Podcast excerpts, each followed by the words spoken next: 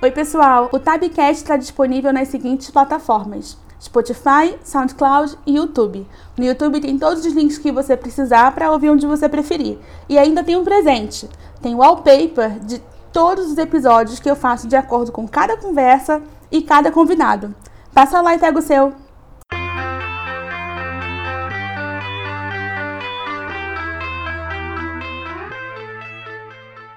Normal.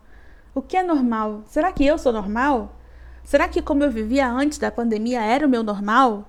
Será que eu consigo botar um pouco de normalidade na minha nova rotina? E depois? Será que depois a gente volta ao normal? Talvez a principal reflexão que essa pandemia tenha trazido seja justamente tentar entender que o conceito de normal pode ser mais flexível do que a gente pensava. Mas o nosso corpo e principalmente a nossa mente não conseguiram acompanhar tanta novidade em tão pouco tempo. Mas para hoje eu trago conforto, trago serenidade. Hoje eu converso com a psicóloga clínica, esquizoanalista, terapeuta corporal, que atua como terapeuta e supervisora, artista independente, mestre em design, que gosta de uma psicologia que esteja em diálogo com o social, chamada Mariana Watanabe, minha amiga Mariri.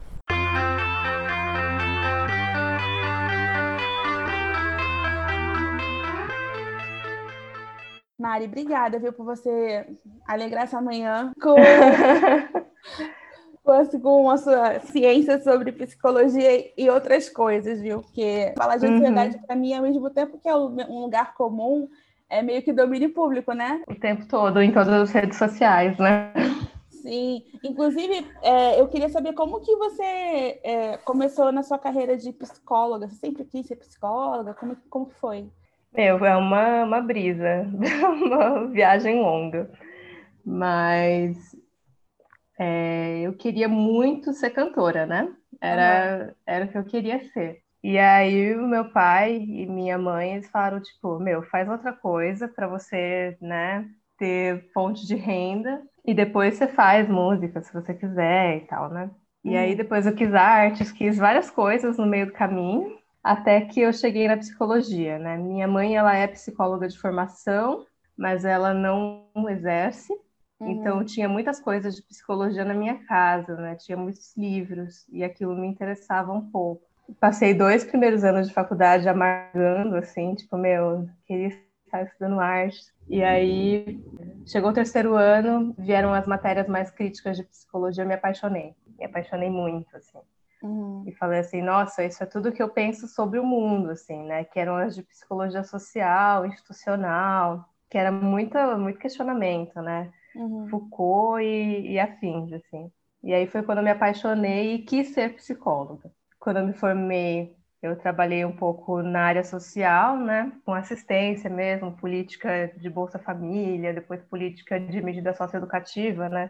Fundação Casa e tal. Não na fundação, trabalhei meio aberto, né? Uhum. E aí depois eu decidi ir para a clínica. E aí agora vai fazer cinco anos que eu estou vivendo de clínica. Interessante, né? Que você já saiu para ir para essas coisas mais sociais mesmo, né? Como você falou, que foi o que você tinha se interessado lá no terceiro ano de faculdade. Qual é a linha que você segue lá na, na sua psicologia? Eu trabalho com a esquizoanálise, né? Que ela é uma vertente crítica da psicanálise. Uhum. Ela parte da psicanálise, mas insere um pouco o campo social também na análise. E a esquizoanálise ela tem muito uma, um olhar para poder criar sua própria caixa de ferramentas na clínica, né? Então ela não é tanto só a fala. O que você achar que agrega ao seu trabalho, você pode trazer, né? E aí eu uhum. achei um espaço para colocar as coisas que eu gosto, né? A psicologia corporal é um, uma coisa que eu uso muito também. Os desenhos, né? Artes. Sim, cada coisa alguns linda. atendimentos eu uso escrita. É, eu vejo lá no seu Instagram. Uso escrita, uso música. Maravilhoso. E isso acaba desenvolvendo também a outra pessoa, né, Mari? Que você é muito das artes, mas às vezes a pessoa nem sabe que é, né? E aproveita, uhum. desenvolve tudo junto. É, e é muito doido, porque é engraçado, né, como as pessoas têm muitas ressalvas, assim. Então eu peço para fazer um desenho, a pessoa já fala, ah, mas eu não sei desenhar. Uhum. Aí eu sempre falo, ah, mas não é aula de desenho, tá? Uhum. a gente é tudo bloqueadinho, né, pelo mundo. É verdade. é verdade. Quando, quando eu estava vendo isso ontem, estava lendo um livro, não sei se você conhece, do Jed McKenna, que chama é, The Damnedest Thing. Ele desmistifica as religiões e ele fala sobre a verdade que está dentro da gente. Aí ele fala justamente isso, assim, que a gente tem esses bloqueios como se tivesse um certo e um errado. A gente nem sabe qual é a verdade sobre a gente, né? E a gente já começa dizendo é, uhum. o que a gente não é primeiro, para depois a gente descobrir o que a gente é. Sim, a gente recebe muitos nãos do mundo, né? É verdade. E agora a gente também está recebendo essa churrada de você tem que se amar, você tem que se aceitar. Igual você falou, a internet está cheio disso o tempo todo. E teve um dia desses que eu estava aqui em casa histérica, né? Que eu abri meu Instagram e aí tinha uma menina lá de biquíni, né? Ela, ah, eu sou gorda, mas eu me amo, não sei o quê. Eu falei, cara, a pessoa quer que eu me ame. Eu não consigo nem me entender primeiro de tudo. Aí eu ainda tenho que me amar. é muito difícil. É, que amor é esse, né? Que é amor o tempo inteiro, que não tem conflito, que não tem nada, né? Exatamente. Tipo, não é porque você não tem um conflito com o seu corpo que você necessariamente o ama, ou que você tem um conflito que você não ama, né? A gente tem, tem tretas, né, com as coisas que a gente ama também, né? É verdade. Eu lembrei daquele vídeo daquele menininho, né, que a mãe dele fala, mas eu te amo. E ele fala, sim, eu te amo, mas eu não te amo o tempo inteiro. Esse vídeo é muito velho, né? Aquilo é perfeito, aquilo, aquilo, é, aquilo é sobre tudo, né? Sobre todas as coisas. Uhum. Sobre todos os amores, né? E eu acho que essa onda do Instagram é uma onda muito, muito motivacional, assim, né? Você tem que amar para poder ser feliz, para poder atingir um bem-estar, né? Uhum. E isso é muito capitalista, na real, né? Como assim capitalista? É tudo que o capitalismo quer, né? Que a gente acredite que existe essa vida perfeita, para que a gente encontre alguns lugares que a gente vai consumir coisas, para garantir que a gente chegue naquele lugar da vida perfeita em algum momento, né? Então, uhum. é o batom vermelho para dizer que você é uma moça empoderada. Enfim, é o carro do ano, é um monte de livro para poder ter a sua estante ali atrás de você no Zoom enquanto você faz sua conferência, sabe? Uhum. A gente vai acreditando que essas coisas são bem-estar e isso vai criando um movimento de consumo, né? Com certeza. Inclusive, essa onda do próprio Instagram, se começou de uma forma mais voltada para o bem-estar, já virou um comércio, né? Porque compre meu livro, como você falou, compre meu livro, compre meu e-book, e aí tem lá a menina de biquíni, não sei o que lá, hashtag publi, que agora tudo é publi, né? Sim, e, e bem-estar é um grande mercado, né? Se você parar para pensar no tanto de coisa que, é, que se vende em nome do bem-estar, né? Sei Muita lá. Coisa Clínicas de estética a terapias alternativas, né? Sim, ué, é travesseiro da NASA, essas coisas todas. tem muito, é um mercado muito grande mesmo.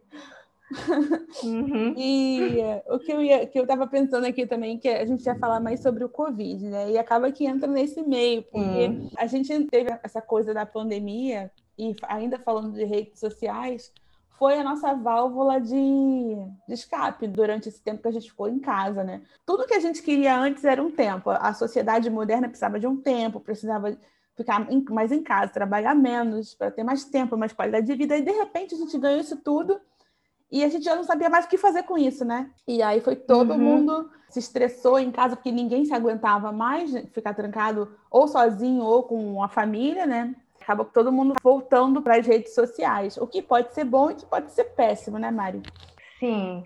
Eu acho que tem muito do o mundo que a gente vive, né, cria muito fluxo, né? Então a gente estava em fluxo o tempo todo, né? Ou indo uhum. para o trabalho, ou indo para o rolê, ou tendo que ir para as 300 mil reuniões do dia, ou enfim, né? Mil coisas aí que a gente fazia para manter os nossos fluxos, né? Uhum. E aí, quando a gente se vê em casa, parado, né?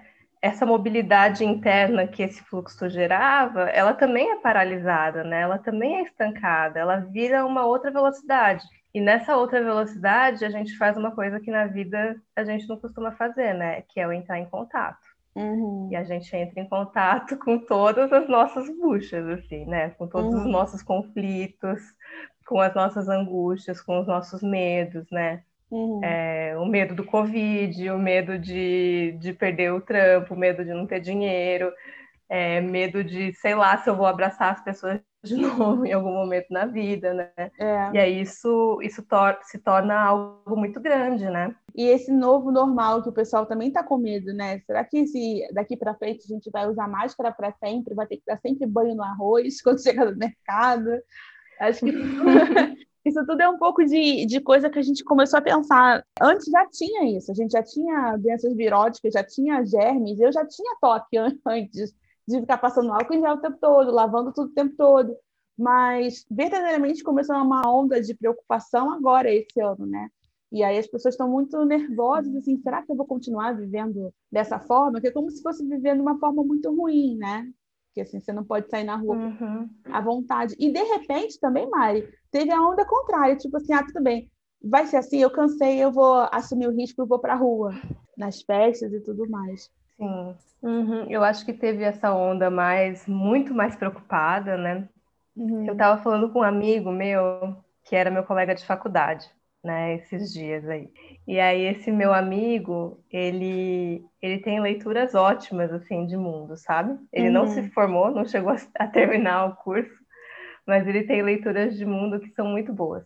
Uhum. A gente estava falando um pouco disso, né? E a gente foi falando do quanto, na contramão do negacionismo, né? Do lado bolsonarista da história, né? A gente se viu obrigado a radicalizar uma proteção, né? Uhum. Também. E uma proteção que é essa que você fala, né? De ficar limpando tudo o tempo todo e não sair nem para ir no mercado, né? Uhum. É, eu conheço pessoas que não saíram nem para ir ao mercado, elas ficaram pedindo rap esse tempo todo, porque nem para ir ao mercado queria se expor, né? E isso foi colocado uma ideia de fazendo isso a gente está fazendo algo pelo coletivo, né? Uhum. E aí a gente entrou na neura do para cuidar do coletivo eu tenho que me cuidar ao máximo, né? É. Tenho que fazer tudo muito, muito, muito certo. E aí isso em algum momento também se tornou um adoecimento para a gente que estava fazendo isso, né? Quando eu vejo as pessoas às vezes nas festas, no Instagram, e postando que estão reunidas, tudo, no começo isso me dava um ódio,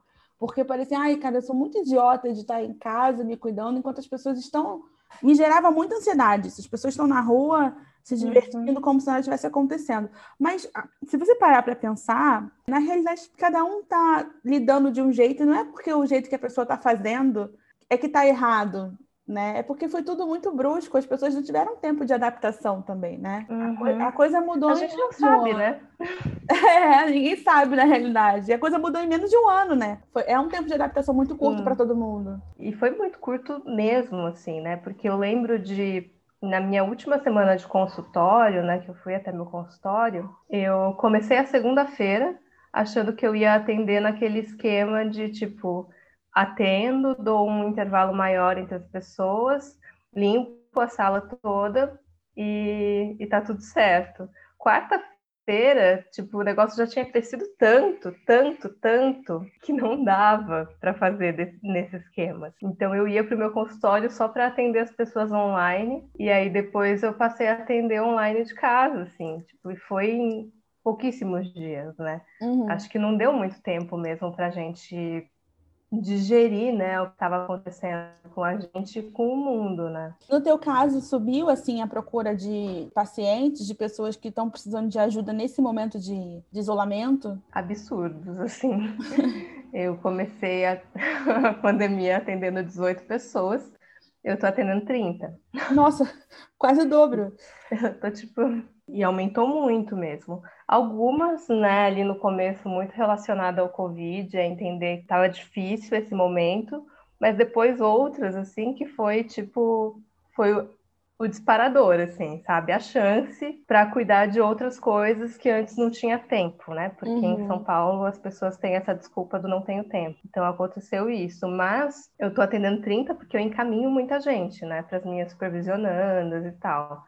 Então, de verdade, se eu fosse atender todo mundo que chegou, eu estaria atendendo umas 50 pessoas fácil. Nossa!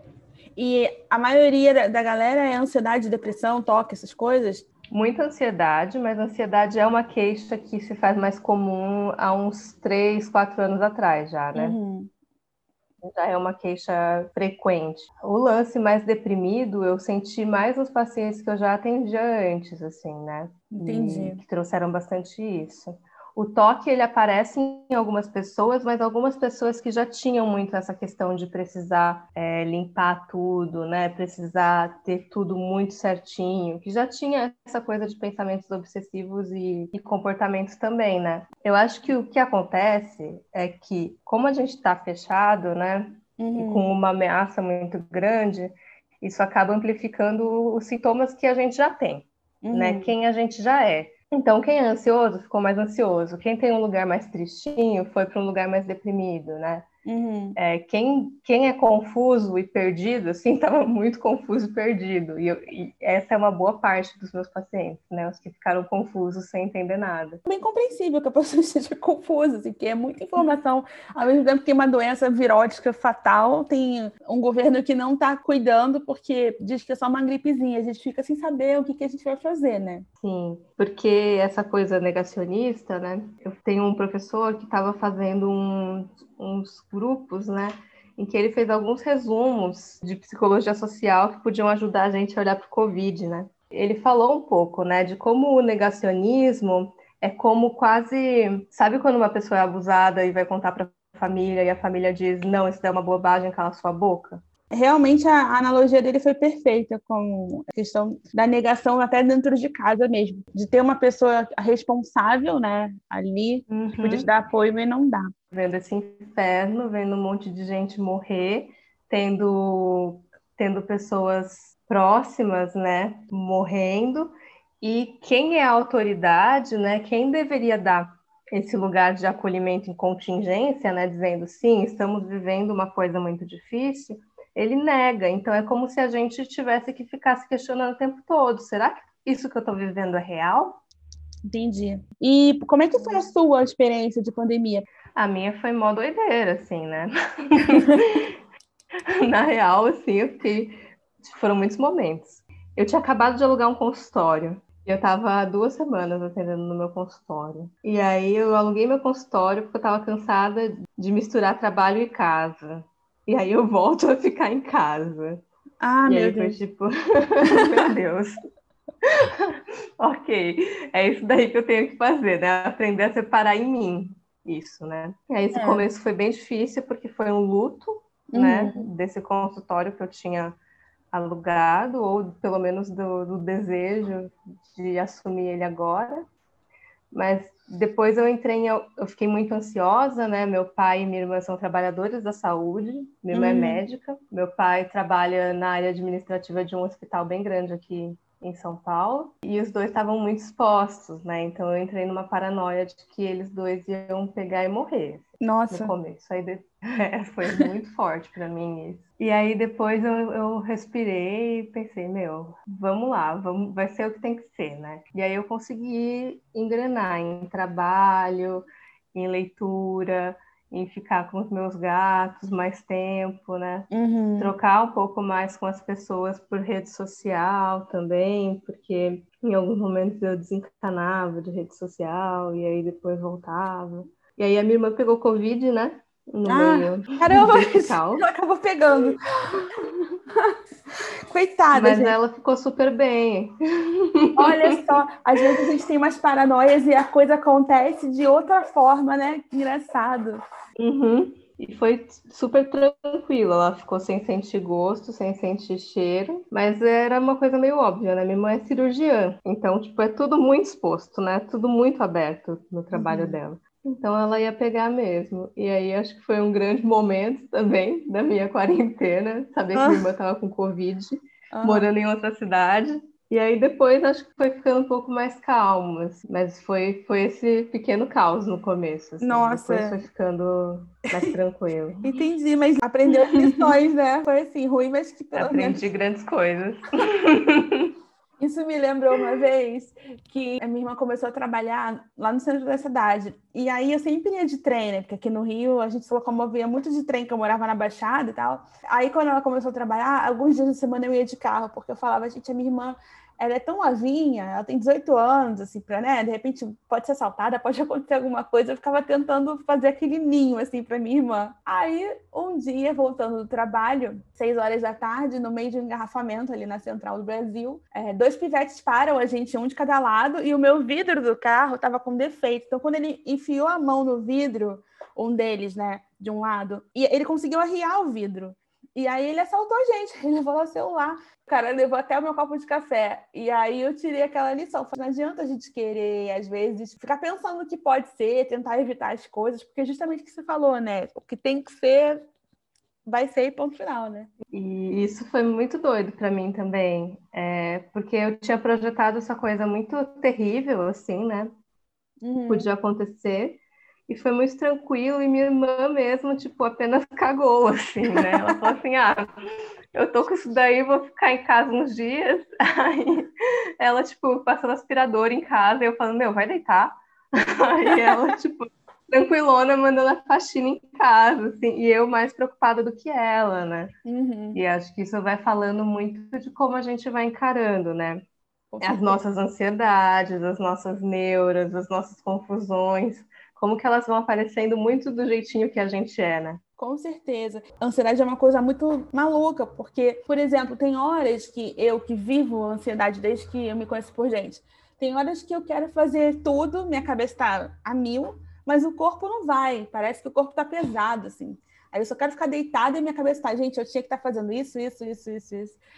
Ou às vezes a dor é física, né? Tipo, ah, eu tô tão ansiosa que eu tô com dor de estômago, eu tô tão ansiosa que eu tô com dor de cabeça. Uhum. E o Covid, né, eu acho que ele é uma ameaça, né? Uma ameaça invisível ali, né? A gente não sabe onde ele tá, como que a gente pode pegar, se a gente pegar, o que, que vai acontecer com a gente. E a ansiedade, ela já é um, uma herança aí evolutiva dessa coisa da ameaça, né? Então, eu sempre brinco que a gente é bichinho na selva e que a gente se sente ameaçado por algumas coisas aí da vida e do mundo. Uhum. E o uhum. Covid, ele é uma grande ameaça, né? Então, eu acho que ele traz esse lugar mais instintivo, assim, da ansiedade, do tipo, preciso me proteger, preciso arranjar um jeito de me defender, de um jeito muito intenso, né? Nossa, é verdade, eu não tinha pensado nisso. Muito bem pensado, Mari. E você acha que a gente vai ter o pré, durante e pós-pandemia, assim, para a sociedade mundial? Eu acho que o Covid é um grande trauma mundial, né? Ainda que a gente não esteja encarando assim por conta do negacionismo e pelo negacionismo ter colocado a gente a viver durante muitos meses um mesmo trauma, né? Então uhum. tem uma hora que a gente normaliza. Eu acho que quando tudo isso passar, a gente vai estar tá todo mundo meio precisando trabalhar essas coisas que a gente não foi dando muito conta, né? Uhum. Trauma nesse sentido bem freudiano da coisa mesmo. Uhum. A gente vive algumas coisas na vida que a nossa carga, né, o nosso corpo não sustenta por algum motivo, assim e a gente entra em pânico. E daí isso fica registrado ali como um trauminha, um lugar que é de difícil acesso, que dói muito, que é difícil nomear, que é difícil falar. Então, eu acho que para muita gente o Covid vai ser isso, né? E eu acho que é um trauma para o mundo também, né? São uhum. muitas perdas em muito pouco tempo, sem essa continência, né? Sem nada, assim. Uhum. Então, sei lá, a gente está em quanto? 150 mil? É, eu já não estou mais nem, nem vendo televisão, porque chegou um número muito absurdo, então eu resolvi parar, não sei direito os números. Mas nesse sentido aí que você está falando, também tem uma outra coisa que eu acho que deixa a gente muito inseguro, que é saber que assim, a gente não tem. É, quando tem uma situação que tá, fica todo mundo doente, a gente não tem para onde correr, né? Tanto que teve muita gente que foi para o hospital e acabou tendo que voltar para casa porque não tinha espaço, nem pagando e nem público. Isso também dá uma sensação muito de que você está solto do mundo, está largado, né? E o desamparo é uma grande coisa, né, da experiência humana na vida, né? Uhum. Tipo, se você pensar e sei lá, quando a gente se sente desamparado quando criança, por exemplo, é sempre uma dor muito, muito visceral, né? Quando a gente não é acolhido. E é isso que está acontecendo com a gente agora, né? A gente não está sendo amparado naquilo que a gente precisava ser. Entendi. E aí acaba fazendo a gente, a gente voltar para esses espaços, né? Retomar esses sentimentos que a gente tinha quando era criança, que não sabia muito bem como uhum. lidar, né? É, é bom não saber o que fazer, né? É bom que os terapeutas. Essa é uma profissão que vai ficar super valorizada daqui para frente. Muita gente tem me falado isso e eu tô tipo, será? Não sei, será?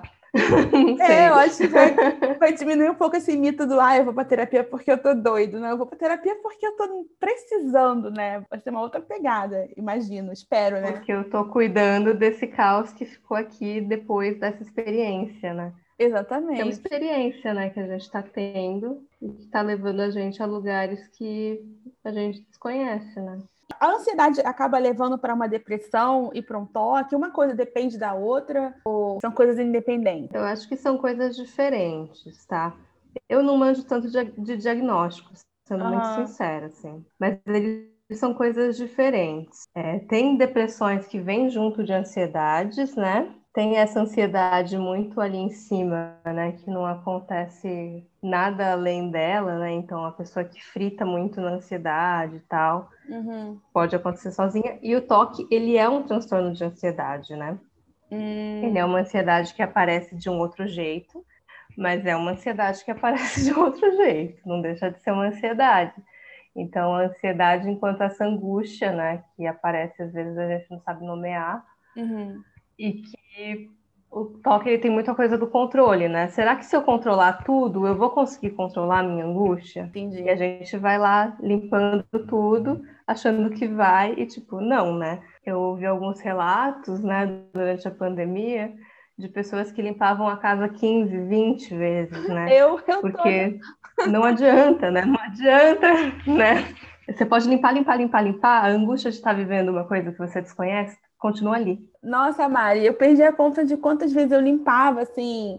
Tipo, eu chegava da rua, eu lavava a roupa toda no mesmo dia, botava para secar, depois quando estava seca, ainda espirrava álcool na própria roupa já lavada. Entrei nessa, nessa neurose. Aí eu entrei no Facebook e vi uma pessoa postando que ela lavou todos em sacos plásticos e botou para pendurar no varal. Eu falei, ai, ah, gente, isso eu me recuso, porque já tá demais.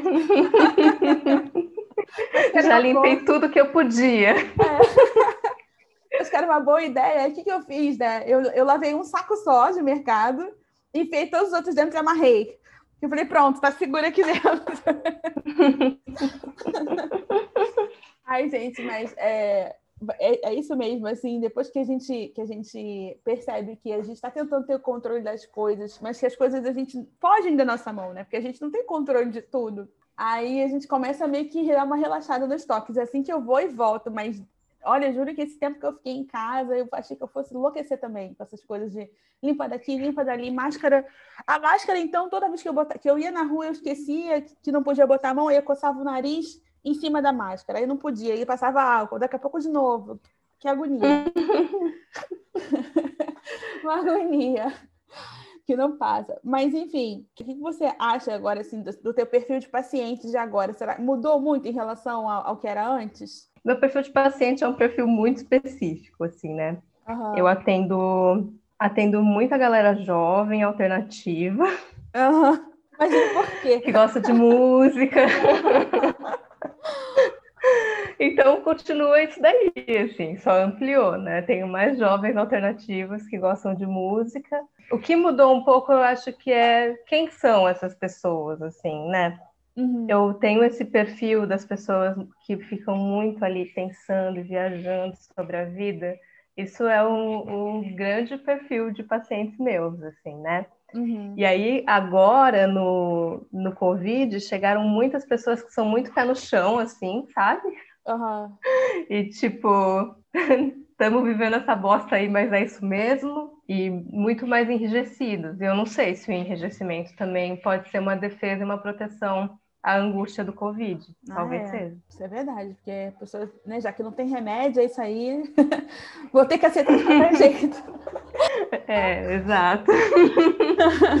Entendi. Não, porque eu tenho visto também na internet algumas pessoas, algumas, é, alguns jovens adolescentes que andam numa fase meio complicada, assim, de depressão. Na minha família tem gente adolescente que está passando por problemas de crise, de depressão, ansiedade. E aí fiquei pensando se de repente podia ser essa fase, ou se já tinha um, uma tendência e acabou acentuando, por isso que eu te perguntei. Hum. E também tem a questão do pessoal que está perdendo emprego, né? A galera está ficando desempregada, e, e, isso tudo gera muito, muitos conflitos, né? Sim. É, eu acho que tem muitos conflitos nesse sentido do, da grana aparecendo. Uhum. Eu tenho pacientes que são meus pacientes há, há um tempo, que perderam o modo de trabalho, né? Uhum. Algumas pessoas, sei lá, trabalha tatuando, sabe? Tipo, meu, como que você vai tatuar nesse contexto, né? Depois de um tempo uhum. as pessoas começaram. Mas ali no começo era, era impossível, né? Sim. E aí foi tipo um puta de um baque sobre o dinheiro, né? O que vai acontecer? E muita dor. Adolescente eu não atendo tanto, né? Eu uhum. atendo jovens adultos. Então, tipo, 24, 25 até 30 e poucos. Aí tem umas pessoas de 40 e poucos, assim, também. Mas uhum. aí já são mais, mais velhas. E atendo umas pessoas idosas também, que eu gosto. vozinho, vozinho é sempre bom, né?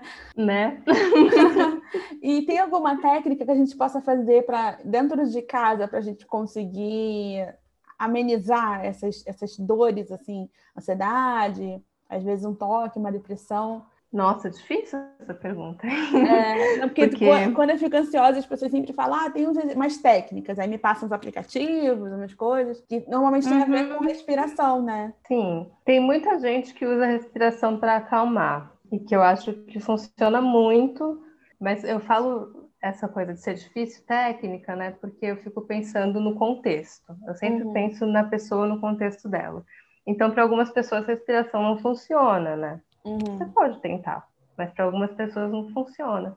O que eu acho que sempre funciona, e aí é uma partilha minha comigo, é conversar com a minha angústia.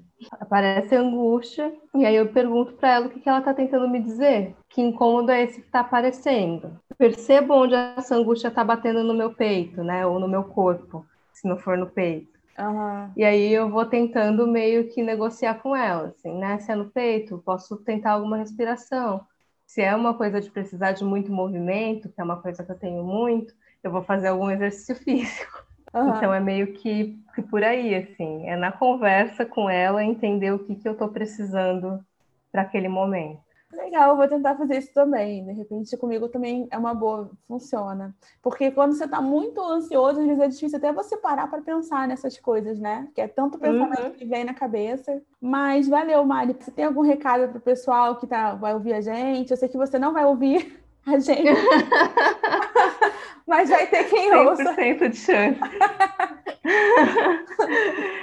Eu acho que é, é se está sofrendo, procure um terapeuta, né? Uhum. Talvez demore para achar um que bata com você, porque é assim mesmo, né? Terapia é uhum. é processo de vida e a gente só vai gostar de se relacionar com algumas pessoas na vida. Procure um terapeuta, porque eu acho que é sempre o melhor jeito, sabe? A gente às vezes fica sofrendo, tentando encontrar jeitos de lidar com as coisas e talvez tenha um lugar para isso.